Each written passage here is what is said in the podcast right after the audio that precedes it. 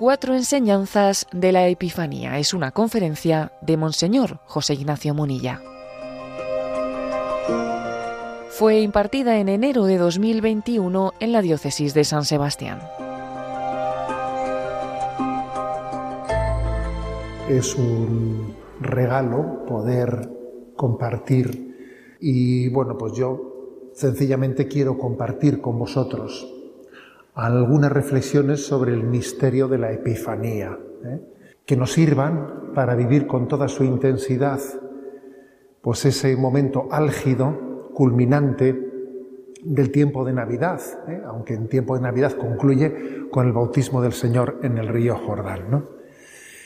Y entonces quisiera hablar de las enseñanzas de la Epifanía y entro directamente, ¿no? entro directamente en ese misterio que lo tenéis en el Evangelio de San Mateo. Os sugiero también de que podáis tener una lectura contemplativa de ese capítulo segundo de San Mateo, en el que se nos eh, descubre el misterio de cómo el Señor se mostró a todas las naciones. Es el Evangelio de Mateo, por cierto, el que hace la genealogía de Jesús que es la genealogía de José, ¿no? Pero después de haber hecho esa genealogía de Jesús, que es como decir, bueno, pues del pueblo hebreo por todos los costados, ¿no? Es ese que tenía ocho apellidos, ¿no? No ocho, sino, ¿eh? sino ochenta apellidos del pueblo hebreo, pero sin embargo, después de, después de haber hecho tal afirmación de que Jesús es el esperado de Israel, Después, en el capítulo segundo de San Mateo, habla de la Epifanía, de la mostración a todos los pueblos. No, vaya contraste, vaya contraste tan hermoso y tan significativo. La Epifanía es la mostración, ¿eh? es la revelación de Jesús a todos los pueblos, a todas las naciones. Y yo voy a hablar de cuatro enseñanzas que se esconden, que están presentes en, esa, en ese misterio de la Epifanía. La primera, la primera es el, el hecho de que el Señor se muestra a los que le buscan, condición sine qua non, ¿no? Para poder vivir esta fiesta de la Epifanía es haber respondido a eso que Dios ha dejado inscrito en el corazón de todo el hombre, que es la búsqueda de Dios.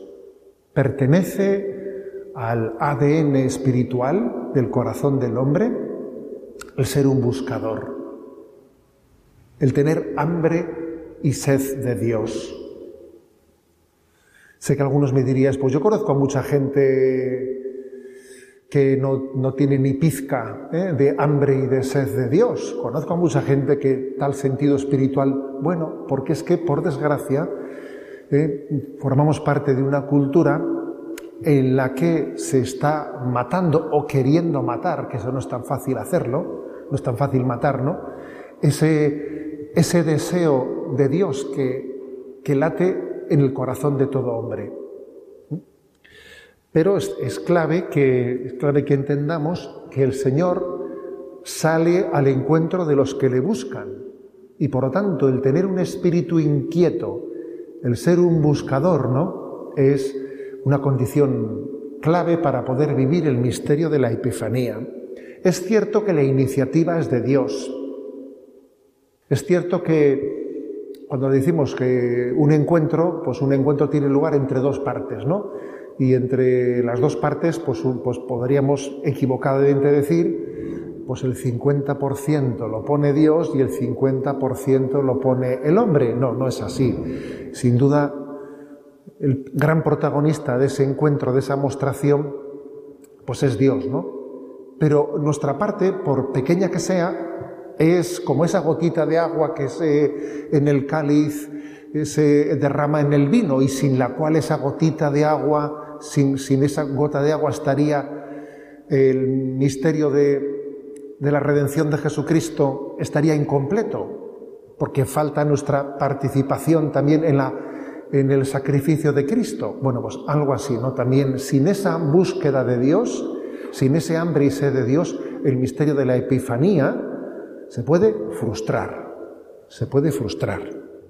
La, el mostrarse de Dios necesita un corazón en búsqueda, necesita un corazón en búsqueda. Y sin duda alguna en nuestros días, uno de los grandes males de nuestro tiempo es el mal de la indiferencia. El mal de la indiferencia.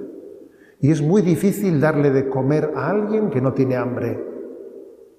Eh, bien lo sabéis las madres que a veces habéis vivido pequeñas torturas, ¿no? Torturas queriendo alimentar a un niño que, que, no, que no tiene apetito y a ver cómo le engaño para darle de comer y cojo la cucharilla y estoy ahí pues ¿eh? a ver cómo le, engaño y le abro la boca, jugando al avión con la cucharilla. ¿eh? Y es una pequeña tortura dar de comer a alguien que no muestra hambre. Pues eso le tiene que pasar a Dios eh, en grado sumo cuando Él tiene un gran tesoro para comunicar a un hombre que, que no muestra el deseo de Él, ¿no? Como dar de comer a alguien que no tiene hambre. Por eso el Evangelio no solo ha venido a dar respuesta a los grandes deseos del hombre, sino que el Evangelio también ha venido a suscitar en el corazón del hombre los grandes deseos, a suscitarlos. Él, está educando nuestro corazón, hay una educación ¿eh? en el corazón del hombre para que tenga un verdadero deseo de bien, de belleza. Fijaros como dice ¿no? el Evangelio, buscad y encontraréis, llamad y se os abrirá. Porque el que pide, recibe. Al que llama, se le abre. Por tanto, hay que pedir. Para poder pedir hay que mm, sentir la necesidad y tener un deseo. Todo eso está unido.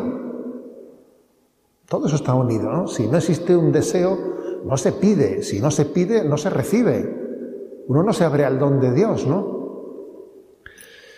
Por tanto, lo primero que el misterio de la Epifanía quiere darnos es educar nuestra pasionalidad.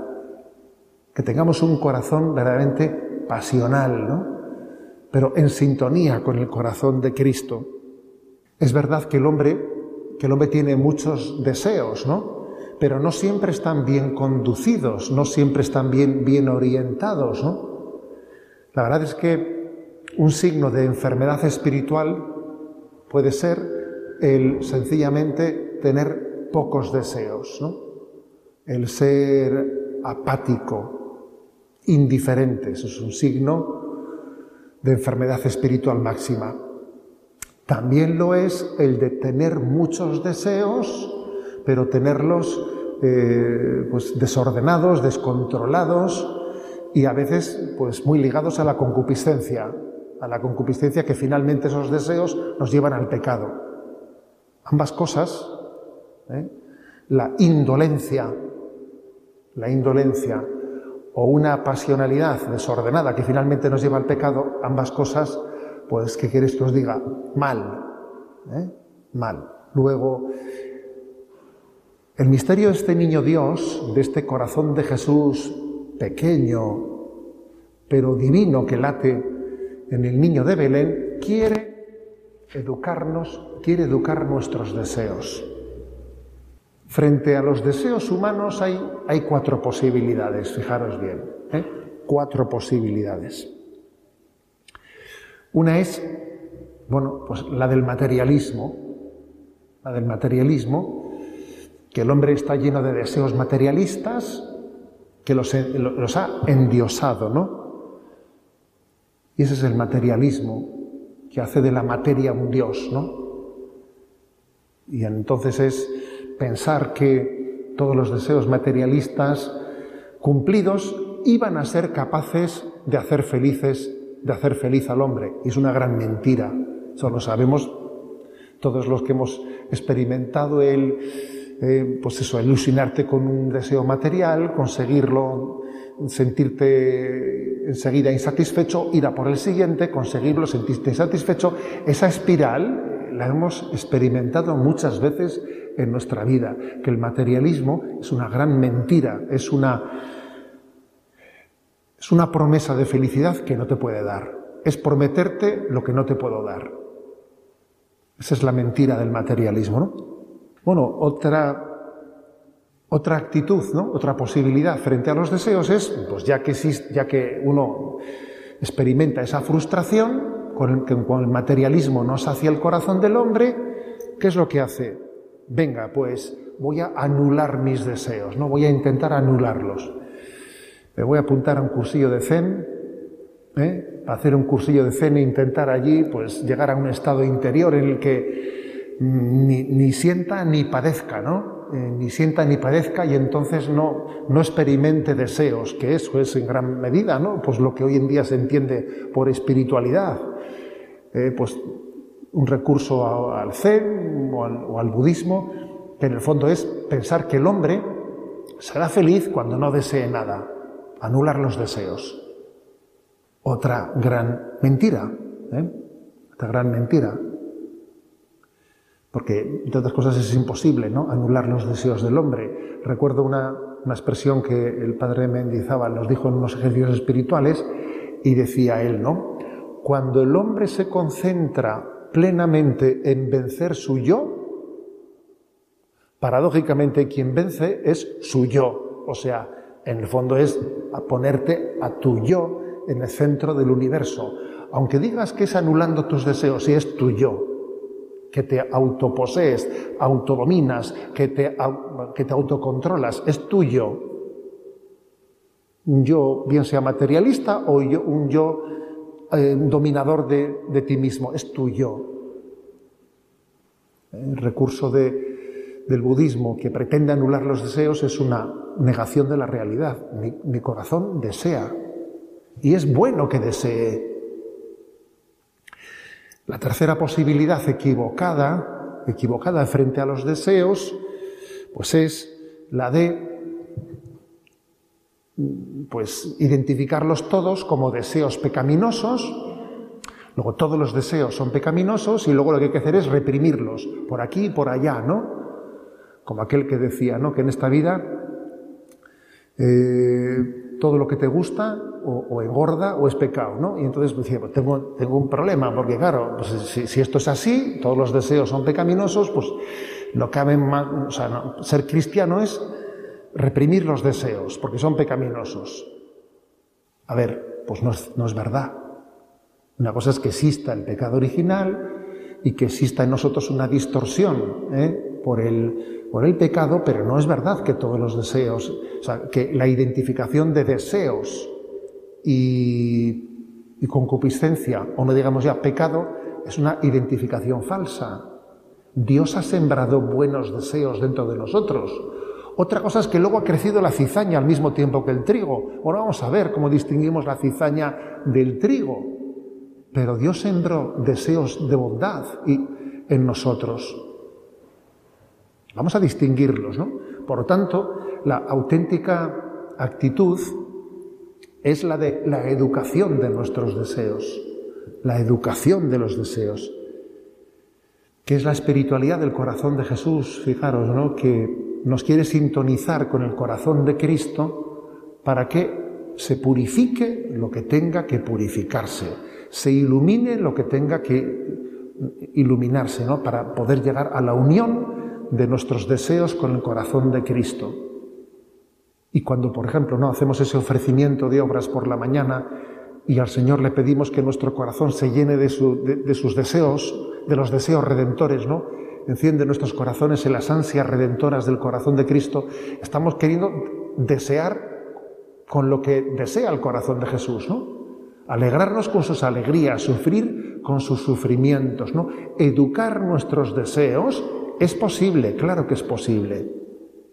Entonces, el misterio de la Epifanía, en aquellos tres misteriosos personajes de Oriente, vemos la expresión de unos corazones, unos corazones en los que Dios había sembrado un deseo, un deseo de plenitud.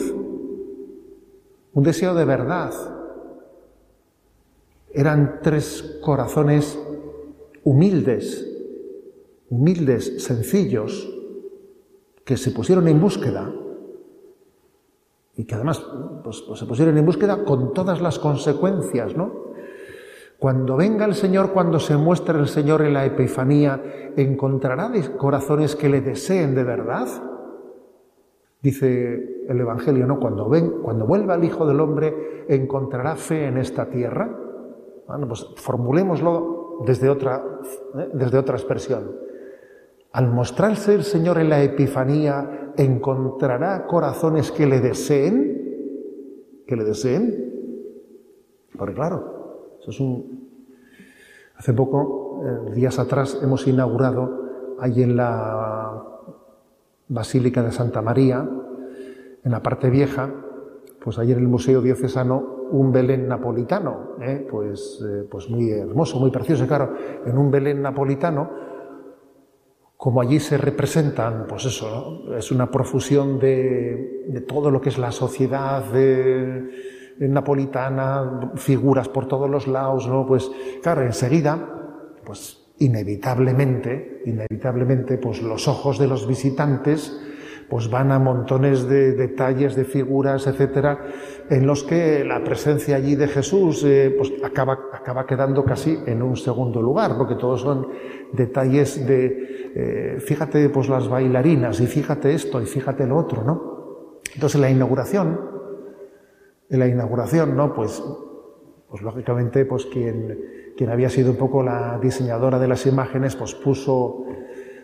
pues subrayó, ¿no? Pues todas las características de los beneles napolitanos, eh, también Don Edorta como el responsable del, del, Museo Diocesano, pero bueno, pues cuando me tocaba a mí decir una palabra, quise, quise subrayar de cómo como cuando nosotros decimos en nuestro refranero, se armó el Belén, la expresión se armó el Belén es menudo lío, menudo lío, ¿no?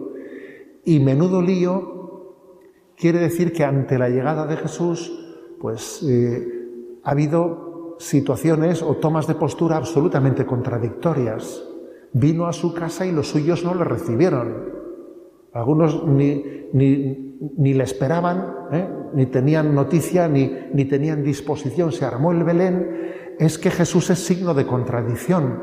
Y es signo de contradicción porque queda patente que no es para todos el esperado, el deseado. Y que Jesús no sea el esperado, no sea el deseado ¿no? de nuestro corazón, es un drama. Nosotros lo adornamos, hacemos belenes preciosos, bellos, pero tenemos que ver que en medio de esa belleza hay un drama, y es que ante Jesús no se puede ser indiferente. El que es indiferente ya está tomando postura, porque la indiferencia es una postura tremenda. Ante Jesús signo de contradicción, no el mundo entero. ¿eh? El que no está conmigo está contra mí. El que no recoge conmigo desparrama. Y esta es la primera característica del tiempo de la Epifanía. Eh, el Señor quiere en este tiempo de preparación para la, para la Epifanía suscitar hambre y sed del don que vamos a recibir. Hambre y sed. Pide esa gracia, pide la gracia de lo que haya en ti de rutina, indiferencia, falta de ilusión. Eh, ojo, que el Señor lo purifique. En segundo lugar, no solo es necesario un espíritu inquieto de búsqueda, con un corazón purificado, sino sobre todo, bueno, al mismo tiempo, ¿eh? al mismo tiempo, una disposición de compromiso con la verdad encontrada. Dice Mateo 2.11, entraron en la casa vieron al niño con María su madre y cayendo de rodillas, lo adoraron. ¿Por qué subrayo esto? Pues porque hay que estar atentos ante una actitud a la que le gusta buscar, juega a buscar, pero en realidad no quiere encontrar.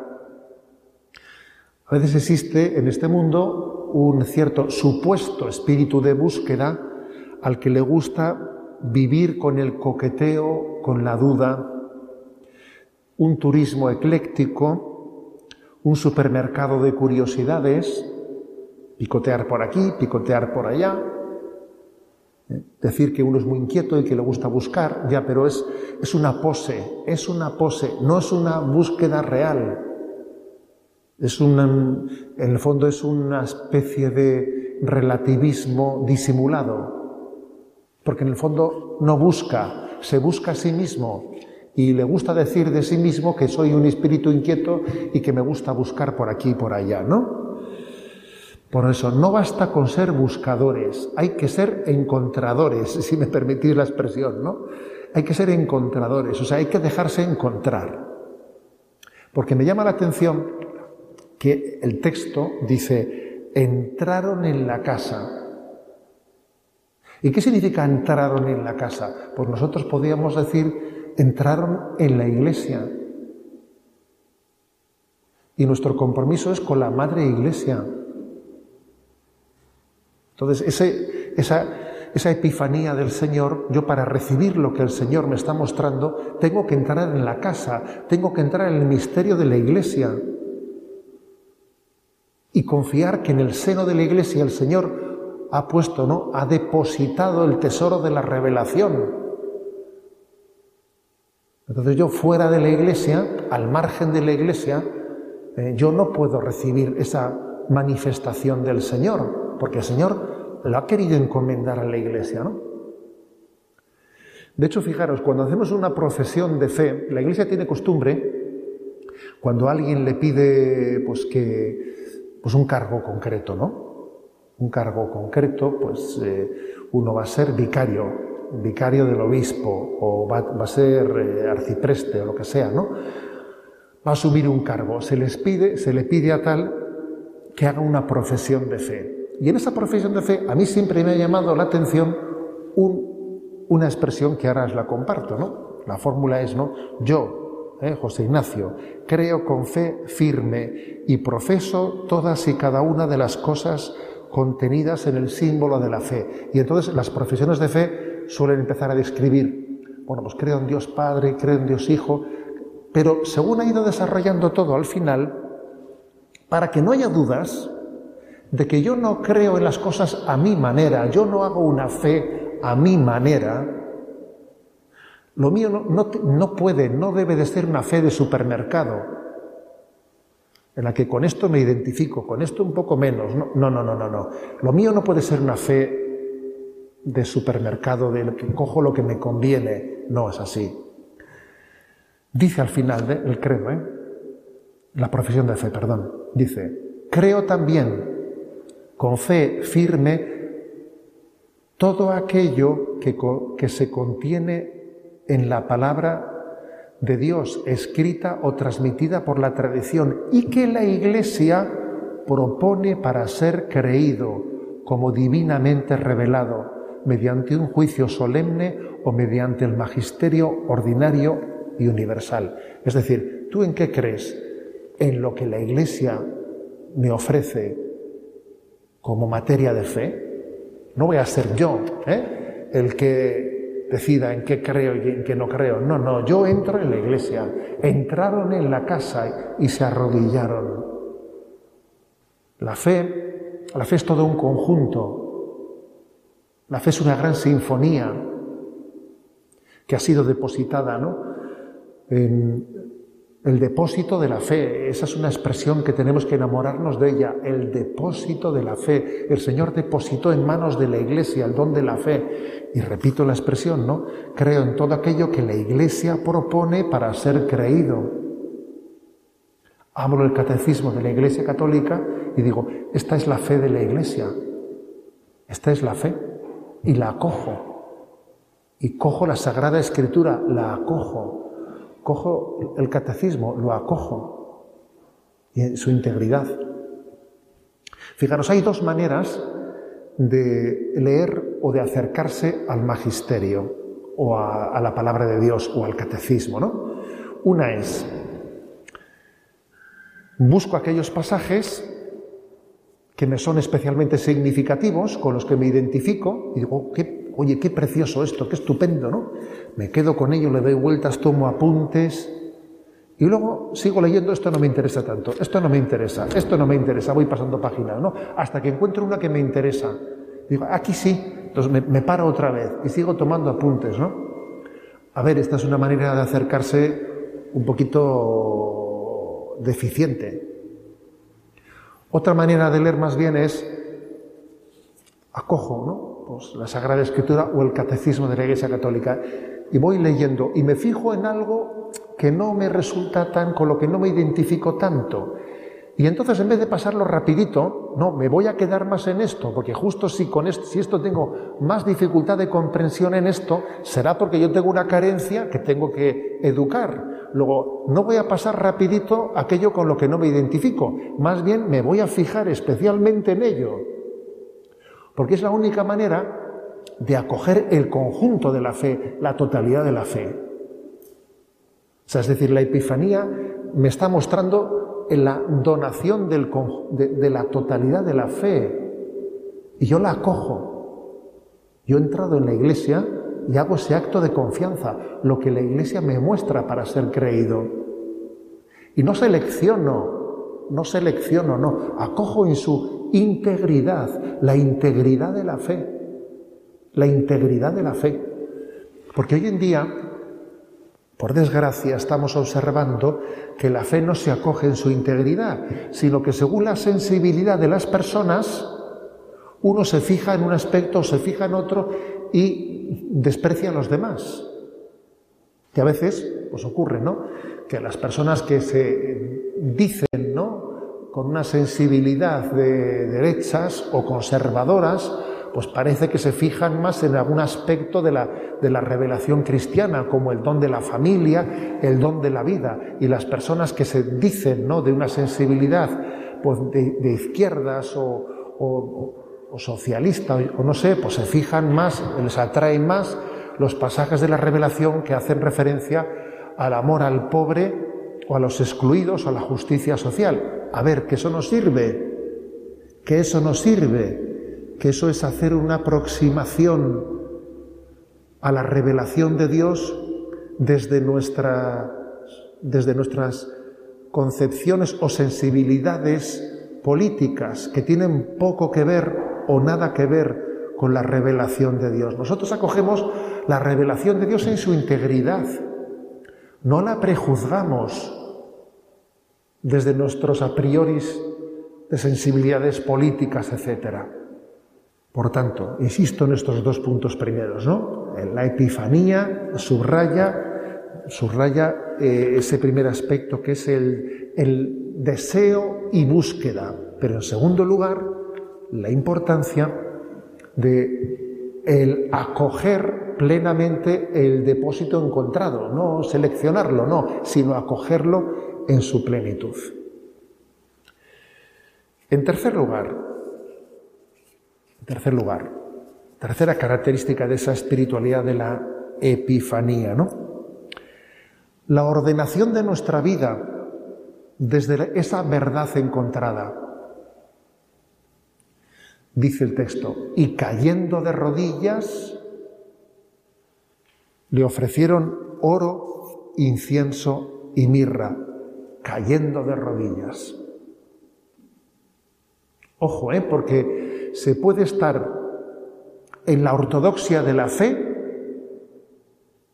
alguien que diga yo, pues tengo el don de, eh, acoger la fe en su integridad, en la, en la plena ortodoxia, ¿no? Pero se puede estar en la ortodoxia, pero sin estar en el corazón de Dios. Eso es posible. Es posible. Pues cuando vino San Juan Pablo II a visitar allí en el año 82, ¿no? Pues España, recuerdo que cuando estuvo, tuvo un encuentro con los teólogos, con los teólogos, les insistió mucho en la teología arrodillada. A ver, eh, la teología si no es arrodillada, pues es que nos sirve de muy poco. Y no deja de ser, fijaros, no deja de ser una pequeña desgracia el que en nuestro tiempo se pueda ser teólogo sin ser santo. Es una desgracia. Pues sí que te sirve de algo eso. ¿eh? Y en la historia de la Iglesia, hasta el siglo XII o XIII, ser teólogo casi era sinónimo de ser santo, porque era imposible ocuparte de las cosas de Dios sin que eso cambiase tu vida, de no ser que fueses un hereje, ¿no? Había también algunos que caían, en herejías y por motivo de que caían en herejías, pues no, pues tenían la santidad. Pero aquellos teólogos que, vivían en la ortodoxia de la Iglesia, pues eran santos, porque es que, claro, estar en medio de las cosas de Dios, sin que, sin que, las, cosas de Dios te transformen interiormente, como nadar sin mojarte. Oye, ¿cómo, te puede, ¿cómo puede nadar sin mojarse uno? ¿Cómo puedes estar metido en la teología, empapado en las cosas de Dios, sin que eso te, te lleve a la conversión, ¿no? Por eso, fijaros, es importante que esta tercera característica no solo es recibir el mensaje de la revelación en la Epifanía, sino que es caer de rodillas y adorarlo. Y ese caer de rodillas es transformar nuestra vida, volver a nacer de nuevo. Si no os hacéis como niños, no entraréis en el reino de los cielos. Y este tercera, tercer aspecto es, clave. Es clave. ¿eh? Ese don de la revelación que estamos llamados a, coger íntegramente, ese depósito de la revelación nos ha sido dado para que nosotros volvamos a nacer de nuevo, seamos como, pues como, como Jesús le dijo a Nicodemo, ¿no? Si no vuelves a nacer de nuevo, ¿no? no puedes recibir el reino de Dios. San Ambrosio y San Benito decían que el secreto de la vida espiritual está en no anteponer nada al amor de Cristo. No anteponer nada. Que Cristo lo sea todo para nosotros, ¿no? Esa es la conversión. Esa es la conversión. Ese es el caer de rodillas y adorarle. Que suponga, por lo tanto, una, un volver a nacer de nuevo, poniendo a Jesucristo en el centro de gravedad de nuestro corazón. ¿Por qué? Fijaros, ¿eh? si nos quedamos solo con el punto segundo que he dicho, lo de entraron a la casa, entraron en la iglesia, y allí recibieron, sí, pero uno puede estar en la iglesia, uno puede estar en la casa del Padre sin estar en el corazón del Padre. Ojo con eso. Eso es posible, sí es posible. Que nos lo digan a los sacerdotes. Que uno puede convertirse en un, entre comillas, profesional, ¿eh? un profesional de las cosas de Dios. Y vive en la casa, en la casa de Dios pero sin haberse convertido y sin, vivir en el corazón de Dios. Eso es posible, ¿no? Y tenemos que huir de ello como de la peste, como de la peste, ¿no? Y sentirnos siempre como, como alguien que vive pues el, el encuentro de la llamada a la conversión como si fuese la primera vez que lo, que lo recibiese. ¿no? Un cristiano es aquel que no se cansa nunca de estar empezando siempre. ¿eh? Y, y, siente la llamada a la conversión con plena frescura y no permite que la frescura de la llamada a la conversión se pierda nunca. Tiene su plena esperanza en la santidad. Porque os voy a decir una cosa, ¿eh? para mí un signo de que alguien tiene una vida cristiana bien orientada, ¿sabéis cuál es? yo le haría la siguiente pregunta a alguien. ¿Tú tienes esperanza en la santidad?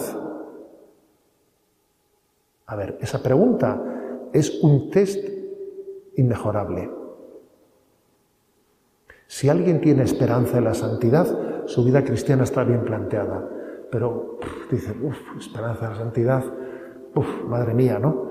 Eh, si nos falta esperanza en la santidad es que nuestra vida cristiana pues está, está tocada, está tocada, no está bien orientada. Estamos en la casa del Padre sin estar en el, corazón de Dios. Eso es un drama.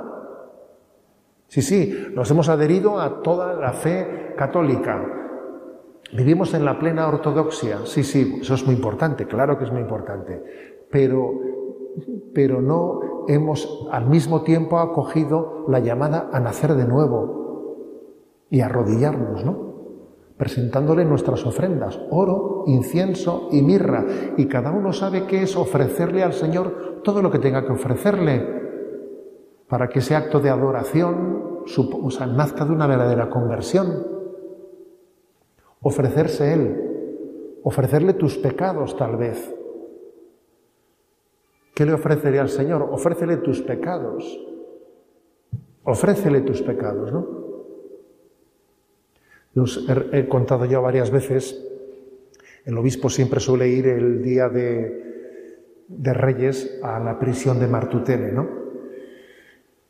Y recuerdo hace unos años, pues que tal día, sí, el día de la Epifanía, estaba en la prisión predicando a los internos y entonces, pues, se me ocurrió decir, ¿no? Se me ocurrió decir.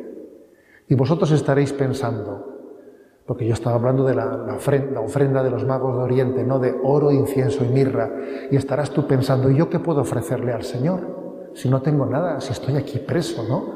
Si no tengo nada. Y entonces yo, ¿eh? pues eh, queriendo poner una pica en Flandes, ¿sabes?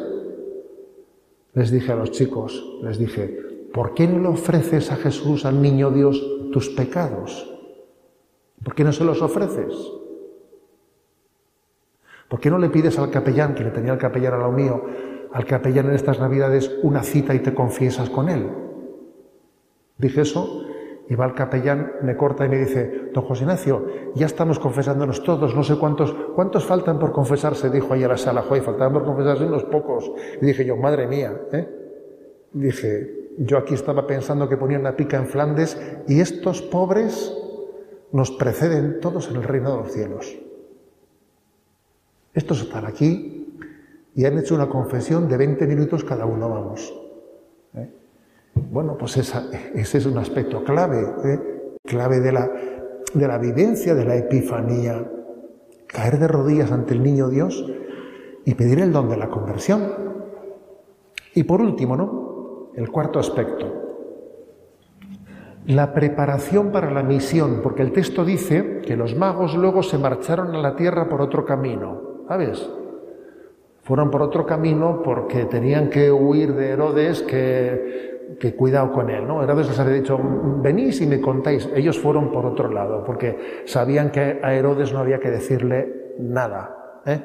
que, que tenían que comunicarle lo que habían visto a otros. Herodes no estaba para comunicarle nada, ¿no? Pero fijaros, el cuarto aspecto de la Epifanía es el de la misión, la misión. O sea, aquellos, aquellos hombres que habían seguido una estrella y que habían encontrado con Jesús, después marcharon por otro camino a comunicar al mundo lo que habían visto. ¿O qué pensáis? ¿Que habían ido allí de, turismo? No, no, no. Marcharon a comunicar al mundo lo que habían visto, ¿no? No es admisible que las, que las navidades, ¿no? Pues nos dejen como estábamos, como era en un principio, ahora y siempre, por los siglos de los siglos. No, no, eso no es admisible. Si hemos sido transformados por el misterio de la Navidad en la Epifanía, tenemos que ser apóstoles. Tenemos que ser apóstoles. Y por otro camino en nuestra vida, como aquellos que marcharon por otro camino, buscando siempre el cómo llevar el mensaje del reino de Dios a nuestro mundo, con la creatividad que sea necesaria para decir yo cómo anuncio el mensaje. ¿Cómo lo hago? ¿De qué manera el Señor me, suscita eh, formas y caminos para dar a conocer, ¿no? Para poder transmitir, para poder transmitir ese mensaje del reino de Dios, ¿no? Esa gran noticia de que Dios ha nacido y está junto a nosotros. O sea, el sentido apostólico, el celo apostólico. Si la Epifanía la vivimos bien, se tiene que traducir en un celo apostólico. Recientemente eh, leí una anécdota que desconocía de Laínez, Laínez fue uno de los primeros discípulos de San Ignacio de Loyola. ¿Eh?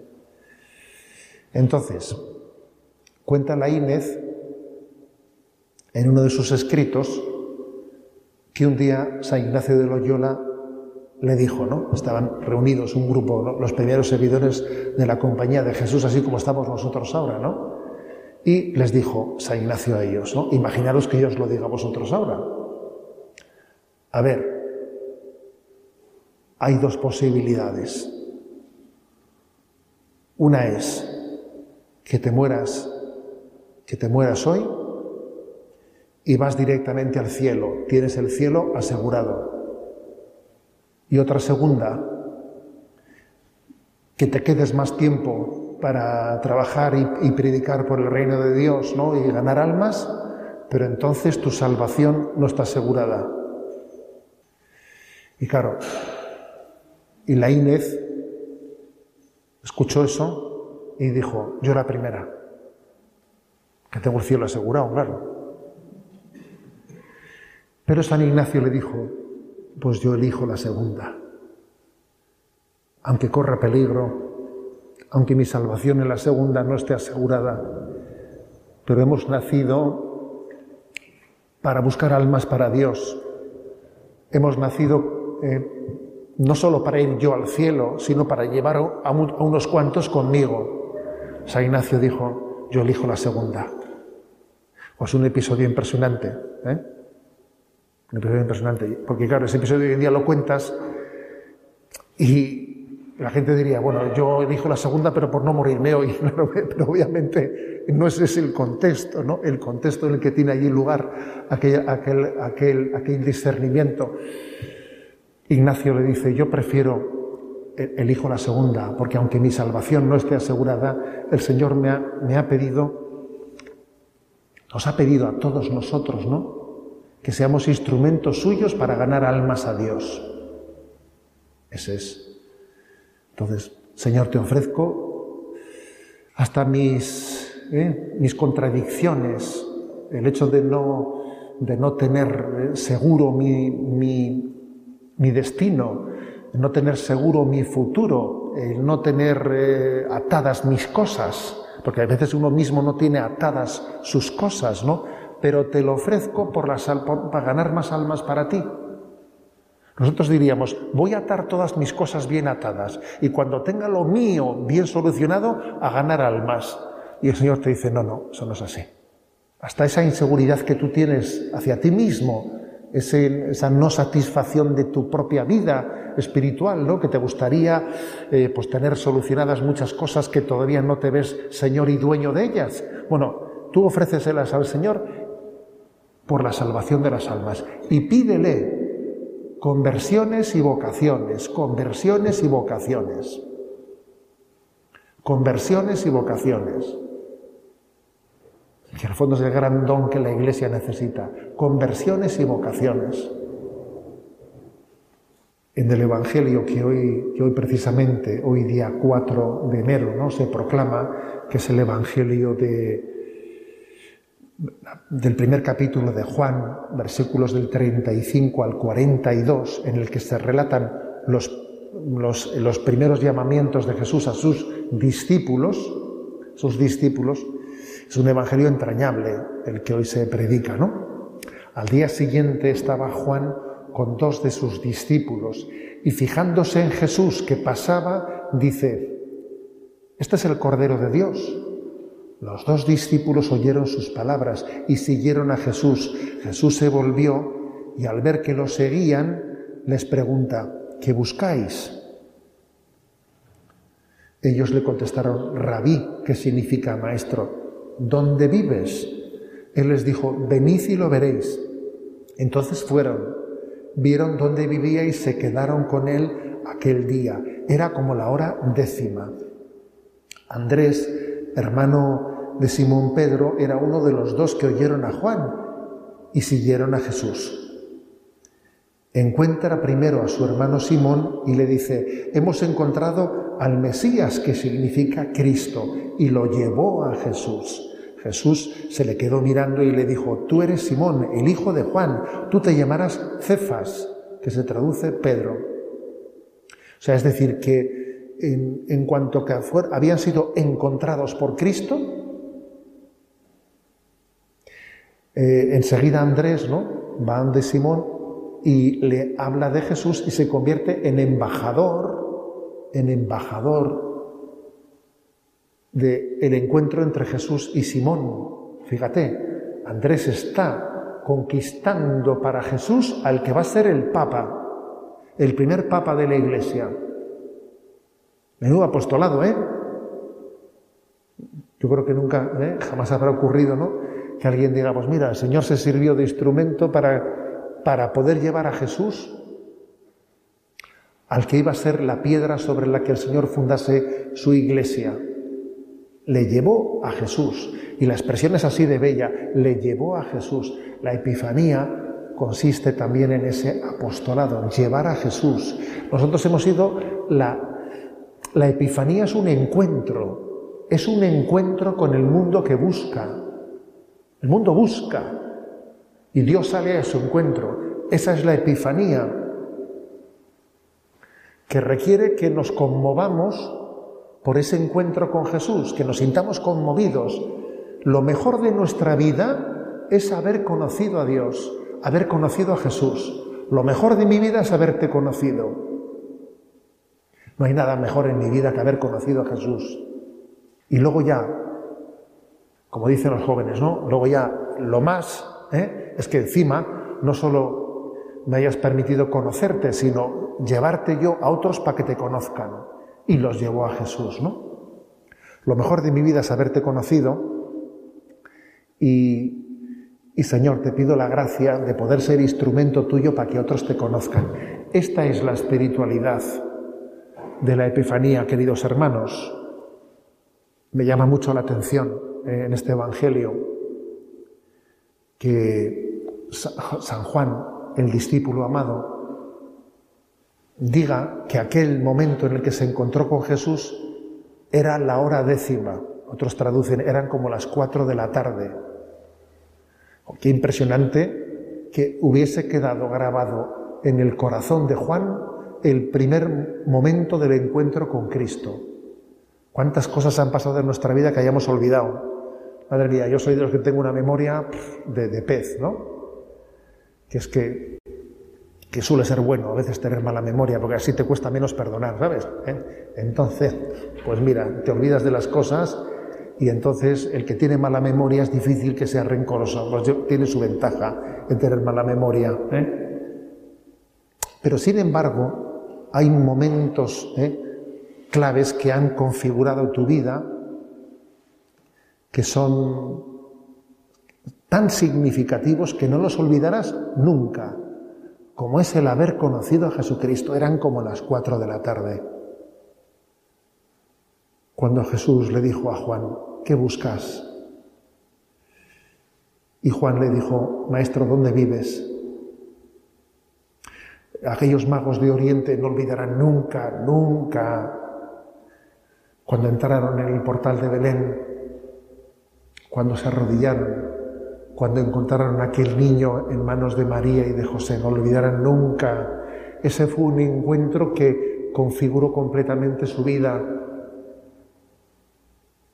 Como un Francisco Javier jamás olvidará aquel día que se encontró con Ignacio de Loyola en París en la universidad y le dijo, Javier, ¿de qué te sirve ganar el mundo entero si pierdes tu vida? Hay encuentros, hay encuentros que marcan nuestra vida y que jamás serán olvidados. Ese es el encuentro de la Epifanía. Al Señor le pedimos estas cuatro cosas que hemos dicho ¿no? en esta reflexión. Primero, deseo ardiente de Él. Segundo, ¿no? Compromiso con esa revelación que Dios, acogida plena de esa revelación que Dios nos muestra acogida plena de esa revelación en el seno de la Iglesia. Tercer lugar, la llamada a la conversión, a volver a nacer de nuevo para poder vivir en el corazón de Dios como un niño que todo lo espera de su Padre. Y en cuarto lugar, ¿no? Participar de esa misión de quien ha descubierto a Cristo, ha sido encontrado por Cristo y se convierte en testigo, en apóstol, en enviado. Vamos a pedir esa gracia, estas cuatro gracias especialmente en esta Epifanía.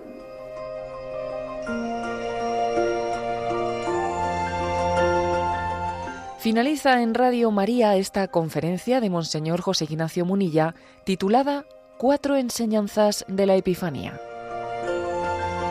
Fue impartida en enero de 2021 en la Diócesis de San Sebastián.